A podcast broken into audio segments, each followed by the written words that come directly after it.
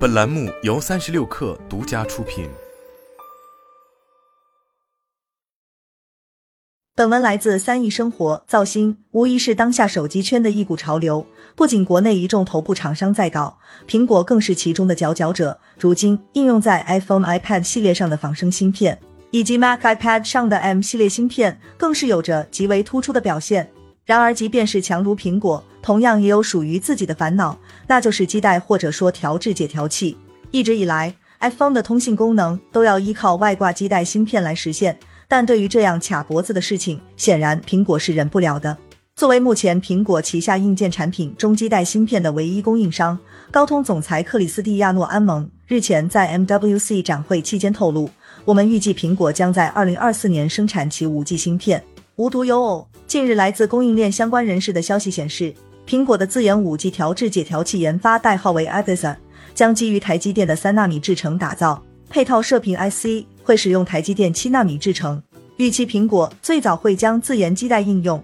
在二零二四年推出的 iPhone 十六系列上。尽管 iPhone 十六系列究竟会不会用上自研基带暂未可知，但苹果对于基带芯片的野心其实早已摆在了台面上。自 iPhone 四开始，高通就成为了苹果的主要基带供应商。相比于同时代的英飞凌基带，高通的基带拥有更优秀的性能，并支持更全的频段，所以导致从 iPhone 四 S 开始，苹果与高通也进入了亲密无间的蜜月期。高通基带更是成为了 iPhone 的唯一选择。早在2013年，高通与苹果达成了一份独占协议，自2013年以后的 iPhone 基带芯片由高通独占。苹果将不能与其他厂商合作，而作为代价，高通方面则需要每年付给苹果十亿美元。这一模式其实与谷歌每年支付苹果上百亿美元，让谷歌搜索成为 Safari 浏览器的默认搜索引擎几乎如出一辙。并且通过与高通的这一合作，苹果既降低了成本，获得了更高的利润空间，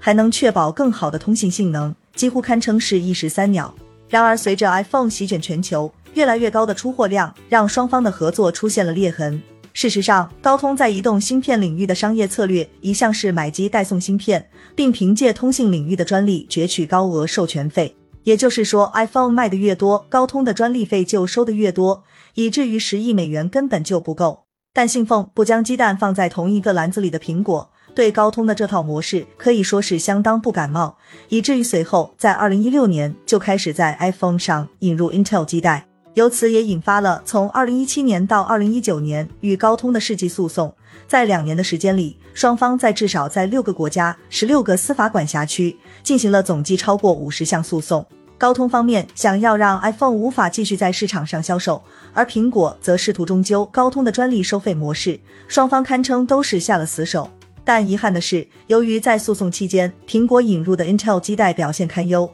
导致 iPhone X 的信号问题堪称是灾难性的。由于高通与苹果各有各的软肋，所以也使得最终以刺刀见红的双方在二零一九年春季握手言和。而和解协议的核心则只有两条：其一是终止所有正在进行的诉讼，包括与苹果制造商的诉讼；其次则是双方达成了一份全球专利许可协议和一份芯片供应协议。这份为期六年的全球专利许可协议中，还包括一项为期两年的延长期限选项，以及一份多年期的芯片组供应协议。根据瑞银当时的说法，为了了结这一官司，苹果方面付出了近六十亿美元。作为此次和解的结果，高通重新成为苹果的供应商，iPhone 信号差的问题也得到了一定改善，而 Intel 的基带业务则被苹果以十亿美元拿下。显而易见，双方达成的和解协议只不过是暂时鸣金收兵，但这并非和平，而是六年的停战。不然的话，苹果就没有必要在花费数十亿美元的代价与高通和解的同时，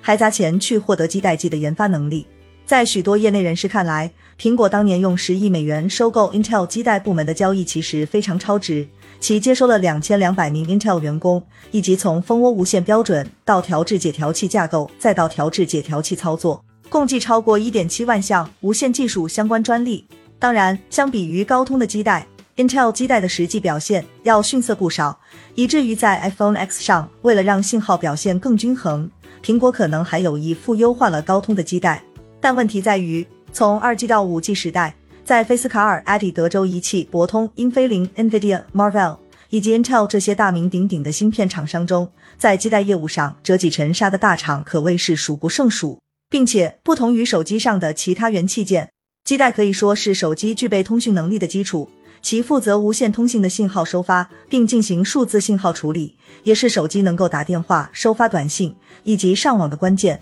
如果基带的性能不佳，即便其他部分的表现再出色，一款手机的使用体验也只会得到极其糟糕的用户评价。其实，自研基带的难度在于，通信技术是一项需要长期积累的技术。例如，五 G 基带不仅要符合五 G 标准，还要向下兼容四 G、三 G、二 G、一 G 等通信标准。其中的专利壁垒更是层出不穷，所以即使是将 Intel 的基带部门拿下，并且后者当初也做出了 5G 基带 XMM 八千一百六十的情况下，苹果也捏着鼻子认下了高通基带在 iPhone 十一系列之后的机型中事实上独占的地位。出于商业利益的考量，苹果与高通不得不站在同一个战壕，但是双方，特别是苹果，显然不会满意现在的状态。在高通方面，此次爆出苹果自研基带的同时，苹果未来六年。还将在德国加码投资十亿欧元，作为其慕尼黑芯片设计中心扩建计划的一环。而这一消息也在一定程度上佐证了苹果自研基带呼之欲出的事实。